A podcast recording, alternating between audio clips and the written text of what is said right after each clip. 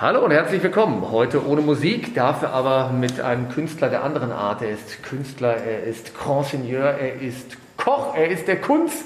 Bei mir heute herzlich willkommen Sternekoch Christoph Kunz. Hallo, herzlich willkommen. Hallo, schönen guten Tag. Wir haben uns heute mal ein ganz besonderes Ambiente rausgesucht, äh, was für dich ungewöhnlich ist, einen neuen Arbeitsplatz, äh, den Herd, weil ähm, ich gesagt habe, Mensch, jetzt gerade in dieser Phase, wo die meisten Menschen wahrscheinlich auch mit Kochen und guten Sachen zu Hause beschäftigt sind, probieren wir es doch einfach mal mit einem extrem außergewöhnlichen, ähm, massiven Sternegericht. Wir machen eine ja, Pasta Napoli oder wie können wir das nennen, mit einem natürlich mit einem Flair, mit diesem speziellen Sterne-Koch-Flair. Vielleicht kann ich da auch ein bisschen was mitnehmen und auch meine Frau mal von den Kochkünsten überzeugen. Ich finde, deine Vorschusslorbeeren sind extrem hoch. Aber vielen Dank dafür. Deswegen, ich weiß, Steilvorlage, aber ähm, da musst du natürlich auch was tun. Jetzt haben wir gesagt. Also, ich, pass auf, ich, ja. mache, ich mache ja nicht viel. Ich mache nur Schalotten und ein bisschen Knoblauch mit ein bisschen Olivenöl. Schalotten und Knoblauch fein gewürfelt. Das hast du selber gemacht oder haben das deine Küchengehilfen gemacht? Äh, das, das mache ich auch noch selber. Hin und wieder schaffe ich das, müsste immer nur aufpassen mit den Fingerchen, ansonsten alles wunderbar. Das heißt also, das ist tatsächlich jetzt vom Meister selbst zubereitet. Ja. Sieht mir fast ein bisschen sehr scharf angebraten aus. Nicht, dass dir die Schalotten da verbrennen, das gibt ja sonst eine bittere Note wahrscheinlich. Da hast du vollkommen recht. Ich habe versucht, mich ähm, an den Bittertönen vorbeizuschlängeln und sie nicht anbrennen zu lassen. In diesem Sinne, ähm, ja, kochen Vielleicht gibst du mal unseren Hörern so einen kleinen Einblick. Hast du da früher auch schon immer zugeguckt? Hat Mutter da was gemacht? Oder wie ist denn die Passion entstanden, dass du quasi gesagt hast, das ist jetzt meine, meine Richtung, die ich einschlage? Ähm, das hat so ein bisschen äh, äh, ein allerlei bei mir zu tun. Und zwar, ich habe früher, war ich jetzt sage ich mal nicht der allerbeste Schüler ja. ähm, und äh, fand Schule irgendwie ein bisschen Mittel zum Zweck, aber auch das eher Bespaßung meiner selbst, als dass ich hätte am Unterricht teilnehmen wollen. Und man sagte zu mir immer. Achtung, ganz kurz für die Zuhörer, jetzt kommen die Tomaten rein. Ich habe jetzt noch vorher ein bisschen Tomatenmark dazugegeben. Ein magischer Moment. Ähm, jetzt tue ich einfach die Tomaten oben drauf und die lassen wir jetzt ganz leicht einkochen. Und das sind Tomaten aus Südsizilien? Ja, genau, nur das Beste für dich. Ich war tatsächlich ja. heute Morgen bei uns im italienischen äh, Supermarkt und habe die ähm, Hand verlesen. Ja. Extra die ganz weichen, dass die auch schön. Genau, die waren etwas billiger, ja, okay. Ja, genau, so ist es. Und dann mache ich noch die Geheimzutat ist ein bisschen brauner Zucker. Brauner Zucker, weil das gibt dann noch die besondere Note quasi. Ich finde, das ist so ein bisschen, der braune Zucker ist ja nicht ganz so, ähm, ja, so raffiniert jetzt, äh, wie der normale und du hast so eine leichte Karamellnote damit. Sensationell, das muss ich mir gleich auch schon. Okay, also da ging es dann los und äh, ja, also, also wie, wie, beginnt das dann? Okay, geht man dann tatsächlich jetzt hier zum Italiener und wie gesagt, ich möchte Ihnen gerne Ihre äh, Nudeln zubereiten oder wo kriege ich einen Ausbildungsplatz oder wie läuft diese ganze Chose? Nee, ich bin, ähm, äh, nachdem diese, diese Sachverhalt der Schule eben bei mir nicht der, die positivste Wende genommen hat, hat meine Mutter gesagt, entweder du wirst ohne Ausbildung, äh, ohne Schulabschluss wirst du ähm, entweder Müllmann oder Spüler. So, und das war natürlich eine ein Arbeitsfeld, was mir beides irgendwie so jetzt mal erstmal im ersten Moment nicht behagte. Wobei du ja auch in einer Partnerschaft lebst und Müllmann und Spüler ja tatsächlich zu unserem äh, Arbeitsfeld mit dazugehören eigentlich, glaube ich. Ne? Definitiv. Ne? einwandfrei. Aber gut, du hast gesagt, okay, man muss was Offizielles machen, einen anerkannten Beruf. Ja, ja genau.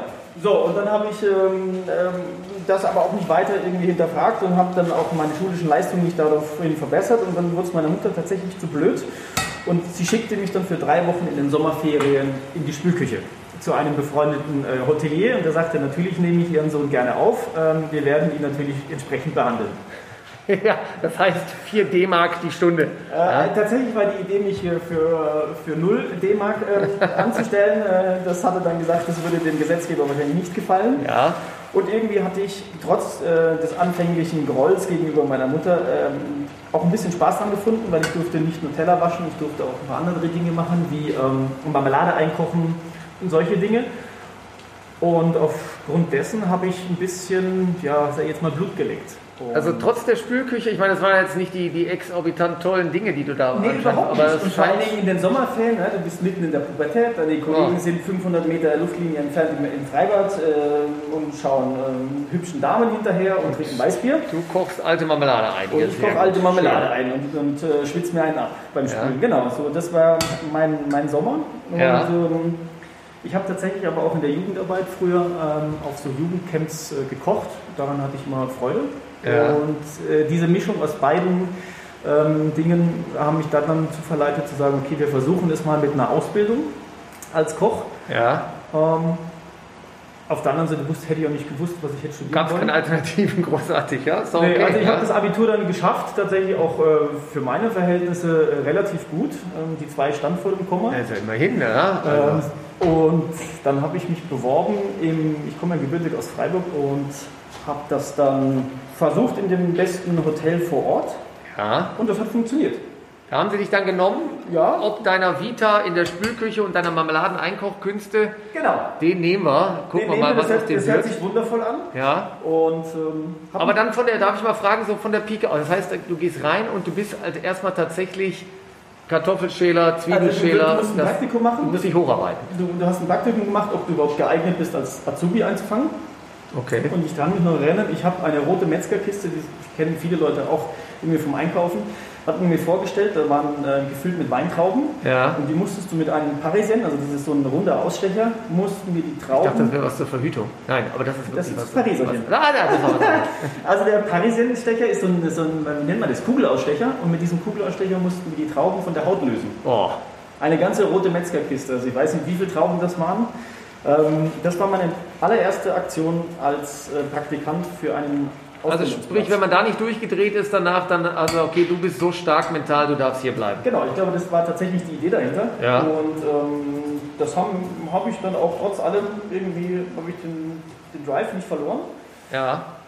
Ähm, Und da lernst du tatsächlich am ersten, am ersten Ar- Arbeitstag wurde ich dann wieder nach Hause geschickt, weil ich sowohl meine Kochhose als auch meine Kochschuhe vergessen hatte. Clever von Das ist total Kann man nicht wissen. Da hast du dein, dein weißes Kommunionshöhnchen angehabt und äh, Oberhemd kann man genauso machen, ja. Ähm, und am zweiten Tag ging es dann tatsächlich los. Du kommst in eine Riesenküche rein und du weißt irgendwie erstmal gar nicht, äh, wo oben und unten ist. Und ich war etwas lost. Ja. Aber dann fängt es tatsächlich an mit Kartoffelschellen, Zwiebeln schneiden. Wie halte ich ein Messer richtig? Wie, wie halte ich die Hände richtig, damit du dir eben nicht äh, bei jedem Schnitt in die Finger schneidest? Ja, was immer noch Ähm, vorkommen soll wahrscheinlich. Ja, und ähm, ja, so arbeitest du dich dann Schritt für Schritt hoch. Ähm, dann darfst du mal eine Soße ansetzen, ähm, darfst. Knochen sägen, also du darfst tatsächlich. Oh, das haben wir auch gemacht. Allerdings waren äh, also auch, auch, auch tote Objekte. Das heißt, wir haben ja doch einen parallelen Werdegang in einigen Dingen. Ja? Nur kochen mussten wir jetzt nicht hinterher. Ja? Ähm, das war sehr, also ich muss sagen, wir haben, ich habe das absichtlich, dieses, diesen, ähm, diesen Betrieb ausgewählt, weil ich wusste, es gibt ähm, in diesem Betrieb beides zu lernen, und zwar die Sterneküche wie auch ähm, die Großcatering-Küche. Also wir haben bis zu 5000 Essen gecatert. Aber war, war das dein Ziel oder ist das, kann das ein Ziel sein, dass man sagt, ich werde jetzt, ich werde jetzt mal Koch, äh, Basis, oder hast du hey, ich bin ein geiler Typ und es kann für mich nur äh, in den Sternenhimmel gehen? Überhaupt gar nicht. Ich wusste, dass ich kochen will und wenn ich das mache, dann möchte ich es zumindest mal von der Ausbildung her richtig machen. Und was dann passiert, schau mal, was bei rauskommt. Also ich habe immer gesagt, wenn das nicht funktioniert, dann kann ich ja zumindest mein Abitur vorweisen und könnte studieren gehen. Was das auch immer wird, wissen wir nicht. Aber du hättest eine Hintertür gehabt, Die ja? Hintertür okay. war da. Und Ja. das war so die Idee, äh, wenn das mit dem Kochen nichts klappen sollte, dann machen wir was anderes. Und dies, die Idee dahinter zu sagen, du wirst jetzt Sternekoch, die hatte ich nicht. Also ich, das kam von ähm, ja, Stück für Stück. Also das hat sich so aufgebaut und das war, das hat sich entwickelt tatsächlich in der Ausbildung. Und das Schöne an diesem Arbeitsplatz war eben, dass du aus dieser Bankettküche von 5000 Essen, wenn du dich einigermaßen gut angestellt hast, durftest du auch in diese Sterneküche mit reinschnuppern. Und anscheinend hast du dich gut angestellt. ja, nicht nur zwei linke Hände, sondern ein bisschen rechts. Zwei linke Füße auch, ja, okay. ja. Ähm, nee, hat dann tatsächlich nach anderthalb Jahren durfte ich das erste Mal, ja, nach anderthalb Jahren das erste Mal in die Sterneküche rein. Ja. Und ähm, Aber da weht nochmal ein anderer Wind wahrscheinlich, oder? das ist nochmal zwei, drei Stunden mehr Arbeit.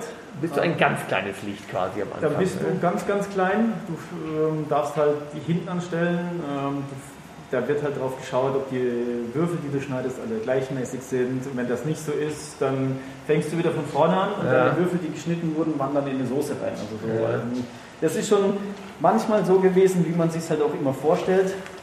Ähm, ja, diese, dieser raue Umgang, das war schon Ja. da. Ich möchte aber das gar nicht negativ darstellen, sondern ich finde, für mich war das eine sehr, sehr prägende und wichtige äh, Lehrzeit. Ja, gehört halt dazu. Und dann kriegt man quasi da seine, seine ersten Erfahrungen und wird dann, oder wie, wie entwickelt man sich weiter? Oder sind, ist das wie eine Wanderschaft bei einem Schreiner, dass man sagt, okay, ich muss jetzt tatsächlich mal auch mehrere Stationen gesehen haben? Oder gibt es den Fall, dass du sagst, hey, ich hätte jetzt auch da bleiben können, da irgendwann die Küche übernehmen äh, und. Also ich finde als Koch, gerade wenn man meint, man kann mal oder man bildet sich man kann was, äh, solltest du zumindest noch was anderes gesehen haben, wie jetzt nur das, äh, wo du Ausbildung gemacht hast. Und äh, mein Küchenchef war sehr angenehm und hat zu mir gesagt, pass mal auf, ich hätte eine Idee, wo ich dich mhm. hinschicke nach der Ausbildung. Ja. Und ich habe mir fünf Sachen angeguckt. Ähm, in Deutschland drei Stück, eine in ähm, Rom und eine in Paris. Ja.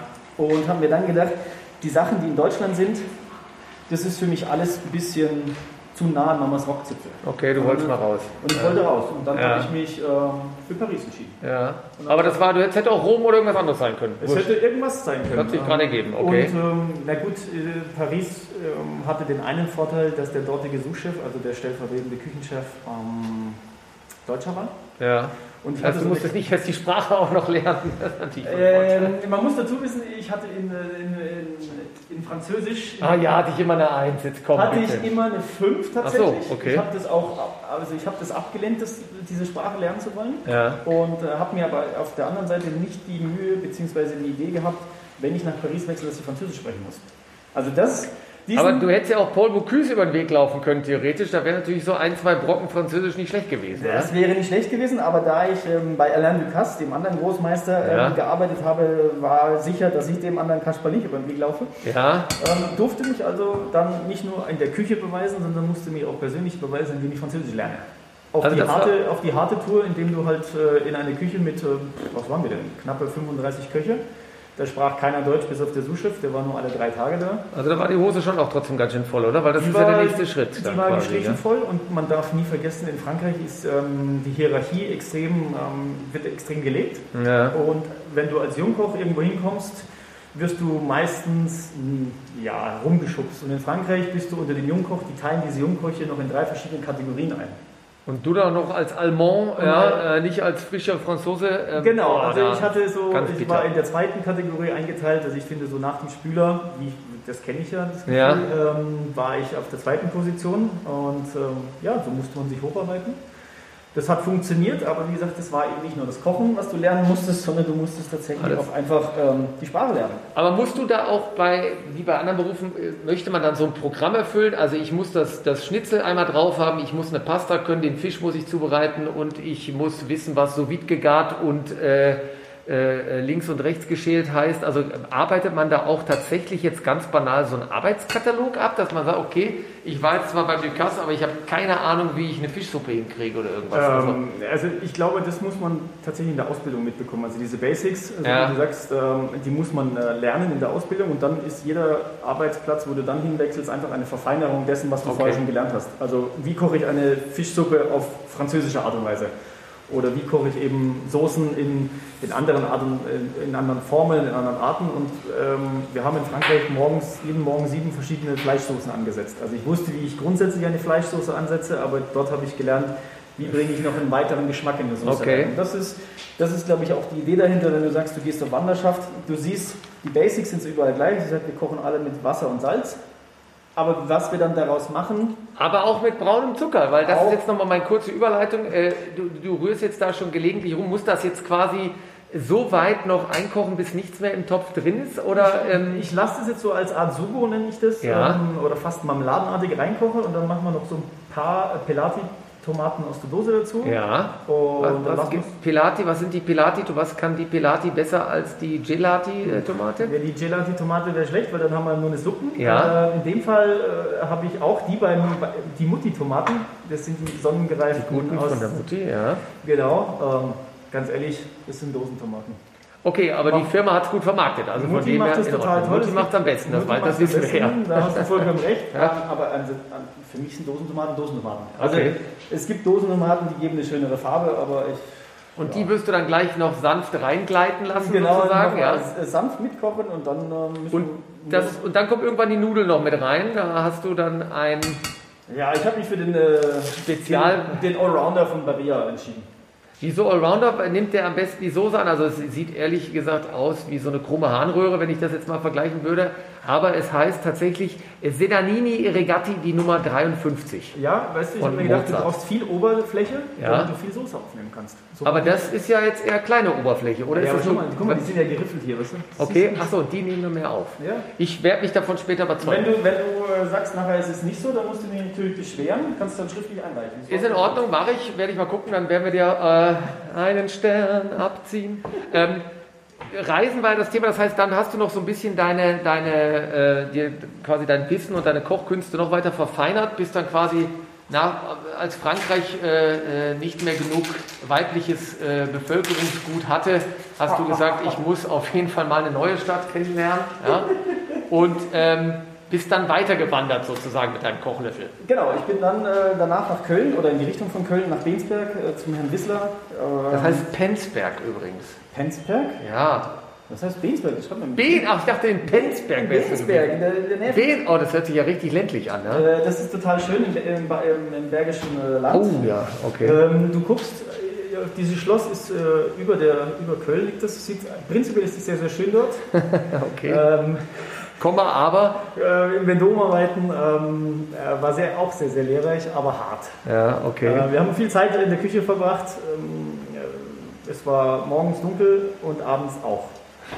Okay, also es gab äh, gar kein Morgen sozusagen. Ja, ja das finde ich ja immer so respektabel. Man ist ja quasi, also das fängt früh an und hört immer spät. Also das ist schon jetzt nicht so easy, gell? Also gerade äh, wenn es irgendwie schön draußen ist, wie du schon sagtest, du bist ja im Prinzip permanent am heißen Herd sozusagen. Ja, also ich finde, wenn, wenn du in dieser Liga mitkämpfst, und ich glaube, das ist egal, ob du jetzt äh, da in der Sternegastronomie bist oder in welchem Beruf auch immer, wenn du den mit einer gewissen Passion machst und sagst, du möchtest irgendwann mal an, oben ankommen und das, was du machst, auch ähm, mit Leidenschaft und mit, mit Leben füllen, dann muss man in manchen Dingen vielleicht auch ein bisschen zurückstecken. Ja. Und das habe ich in dem Fall auch getan ja, und habe gesagt, gut, jetzt gebe ich mal ein paar Jährchen ähm, nochmal dazu und sage, gut, jetzt steckst du dein Privatleben zurück und opferst das, kann man tatsächlich so sagen, nur für die Arbeit.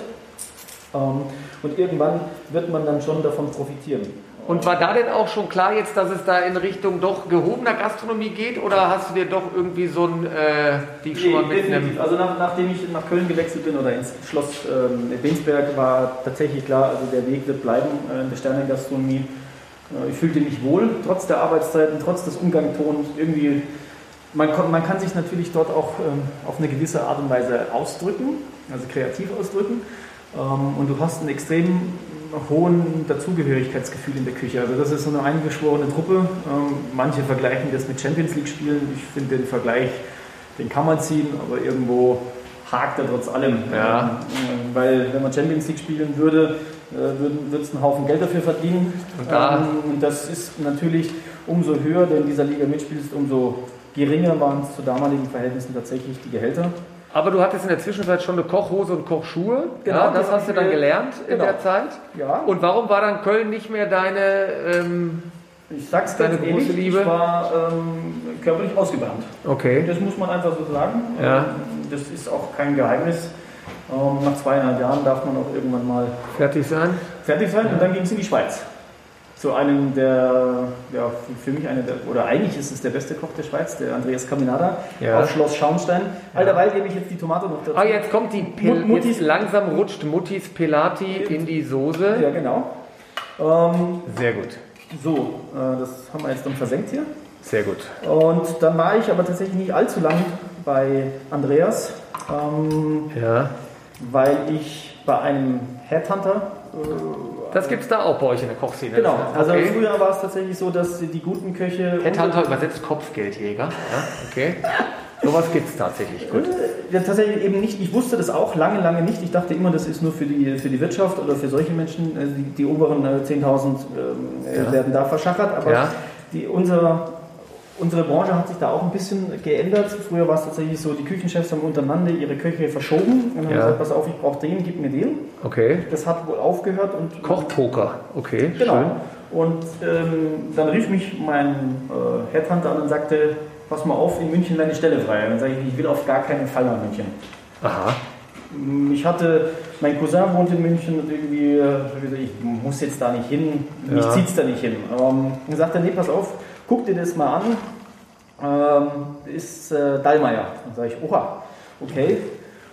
Versuchen wir es mal. Ja. Ähm, schauen wir uns an, was das wird, weiß ich nicht, aber wir werden sehen. Und dann habe ich mich vorgestellt, damals ähm, als Sous-Chef. Ja. Und ähm, damals natürlich auch schon dann in, klar, einer gehobenen Sterne-Gastronomie. Genau, wir hatten damals ne? im Restaurant äh, zwei Sterne. Ja. Und ähm, dann war das meine erste Führungsposition, die ich dann annehmen durfte. Und dann haben wir gesagt, gut, versuchen können wir es. Ich wusste noch nicht, ob ich so weit bin. Ne? Das ist natürlich auch, du musst ein bisschen ähm, heranwachsen. Du hast plötzlich irgendwie musst du den anderen Köchen ein Jahr vorher hast du noch mit denen Quatsch gemacht, jetzt musst, jetzt musst du eine Ansage machen. Jetzt ne? musst du eine Ansage machen und bist verantwortlich für sie. Ja. Ähm, das war schon sehr, sehr spannend ähm, und habe halt diese, diese Herausforderung gedacht, wenn es nicht funktioniert, dann gehst du woanders hin. Okay, aber ja. es hat funktioniert. Und jetzt bin ich seit siebeneinhalb Jahren in München. Und die, ähm, diese, diese, diese Auszeichnungen oder so, wie, wie kommt denn, wer schlägt dich denn da vor? Ist da jetzt dann so ein heimlicher Tester mit aufgeklebtem Bart und der Nickelbrille, hat sein kleines Buch, so à la Louis Define-Filme und äh, sagt da, Mensch, ähm, guckt euch den doch mal an. Der, der lässt die Pelati-Tomate sowas von sanft in die Soße fallen.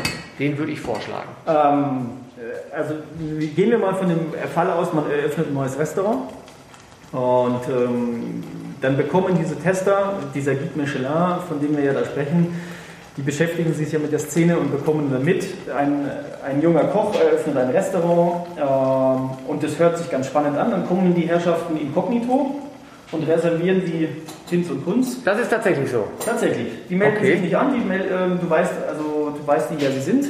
Du hast keine Ahnung, ob das Männlein oder Weiblein ist. Das hat sich tatsächlich auch geändert mittlerweile. Früher waren es tatsächlich immer nur Männer.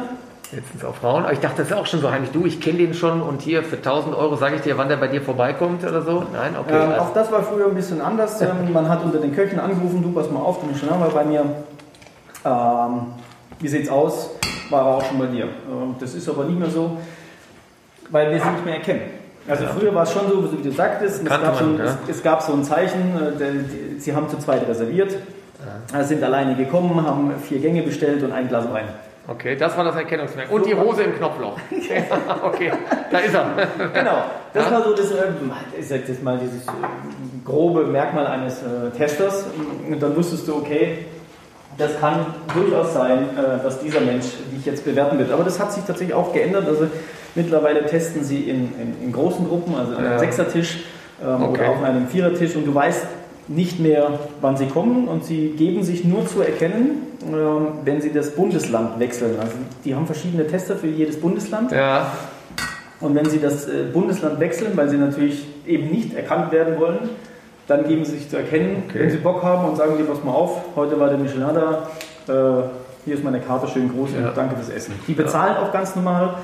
Äh, also ich dachte, die zecken sich so richtig durch. Ja? Nein, geben sich zu erkennen und sagen, so, äh, wenn du ins Buch willst, dann war das heute alles hier für Tutti. Nee, aber nee, anscheinend nicht. Nee, nicht. Die, müssen, okay. die müssen das auch nachweisen, also die sind, müssen das transparent nachweisen, dass sie da waren. Ähm, ansonsten kann man das anfechten, was okay. irgendwie am Ende vom Tag aber keiner machen will. Aber hat sich ja gelohnt, weil anscheinend haben sie ja dann doch ihre Informationen positiv weitergegeben und äh, ja dann verdient man sich so seine Sporen quasi. Ja, tatsächlich. Ähm, und das ist dann so ein, auf eine gewisse Art und Weise so ein Selbstläufer, weil es gibt ja noch mehrere von diesem Gourmetführern.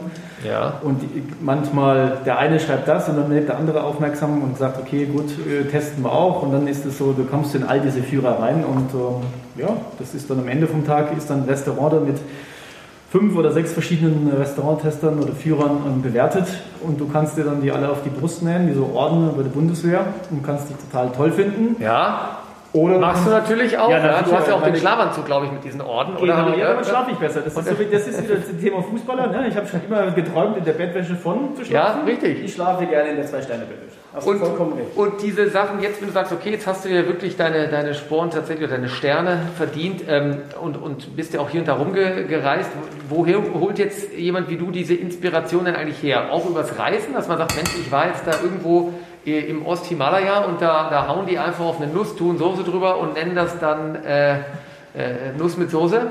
Das ja. äh, ist tatsächlich ähm, eine, eine große Inspirationsquelle, ähm, dass du natürlich rauskommst aus deinem ähm, täglichen Hamsterrad und auch andere Kontinente, andere Kulturen kennenlernst.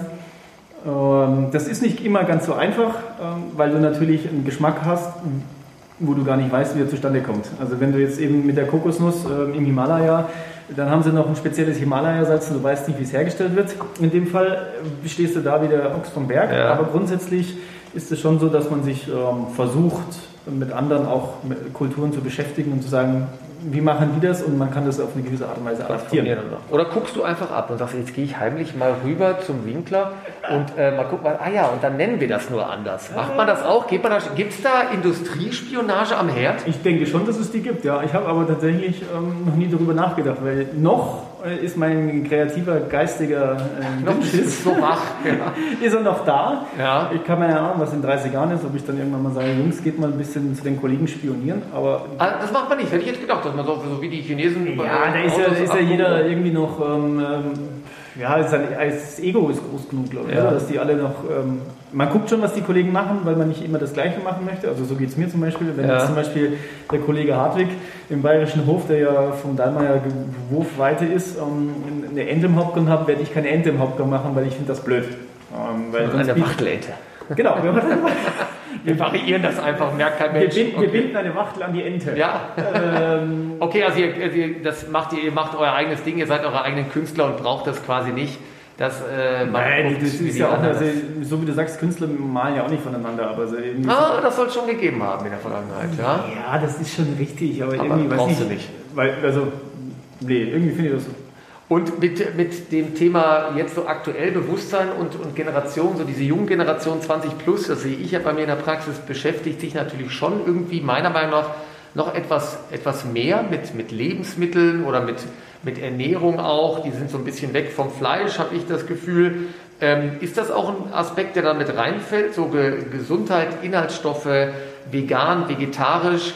Muss das eine Rolle spielen in der Sterneküche? Ist das da schon sowieso lange angekommen oder muss immer das schöne Stück Fleisch da sein mit einem, mit einem, speziellen fetten Söschen oder achtet man da auch drauf? Oder sagt man vollkommen egal, da sind jetzt einfach mal 4000 Kalorien auf dem Teller und das ist einfach so? Also grundsätzlich muss man immer äh, differenzieren, in welchem Restaurant du speisen möchtest. Also es gibt diese sehr, sehr klassischen, wo ich finde auch das erwarten möchte, also als, als Gast erwarten möchte, dass da auch eine Flocke Butter und eine Flocke Creme Fraiche drin ist und dann vielleicht 5000 Kalorien hat. Ähm, es gibt aber gerade momentan sehr, sehr viele Restaurants, die auf eine ganz andere Schiene gehen, auf eine sehr, sehr leichte Küche.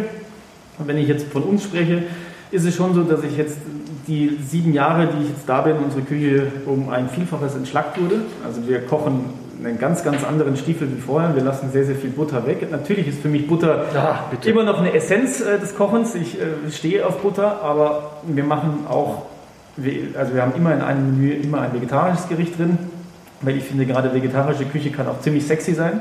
Aber sie muss gut Je nachdem, wer serviert, ja klar. Ja gut, also wenn ich es ja. mache, ist es nicht ganz so sexy, okay. aber wir haben ja dafür Menschen, die ich gerade aus Paris mitgebracht habe, ähm, ne, weil du ja, ja. vorhin sagtest, ähm, das ist einfach, das, ist, das musst du auch bringen, weil nur ja. Fleisch, nur Fisch, ist ähm, dann irgendwann. das ist halt irgendwann auf, ausgekautes Spiel. Und ähm, wir versuchen das auf eine gewisse Art und Weise sehr, sehr ähm, ja, sexy zu machen.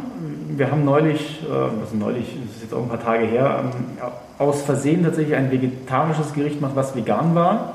Das ist aber eher durch Zufall entstanden, weil ansonsten ist für uns die vegane Küche sehr, sehr schwierig umzusetzen. Also das muss man ganz klar sagen. Weil? Vegan ist ähm, für uns, da fehlen uns sehr, sehr viele ähm, Stoffe, äh, die wir so nicht, äh, noch nicht in der Lage sind umzusetzen, die wir für, für eine ich finde, so ein Gericht sollte auch lang anhalten sein. Also wenn du den Löffel im Mund hast und runtergeschluckt hast, sollte es noch ein bisschen im Mund drin bleiben. Ja. Bei veganer Küche musst du Produkte, da hast du eben keine Butter, du musst auf was anderes setzen. Wir haben es jetzt versucht mit veganer Sahne zum Beispiel.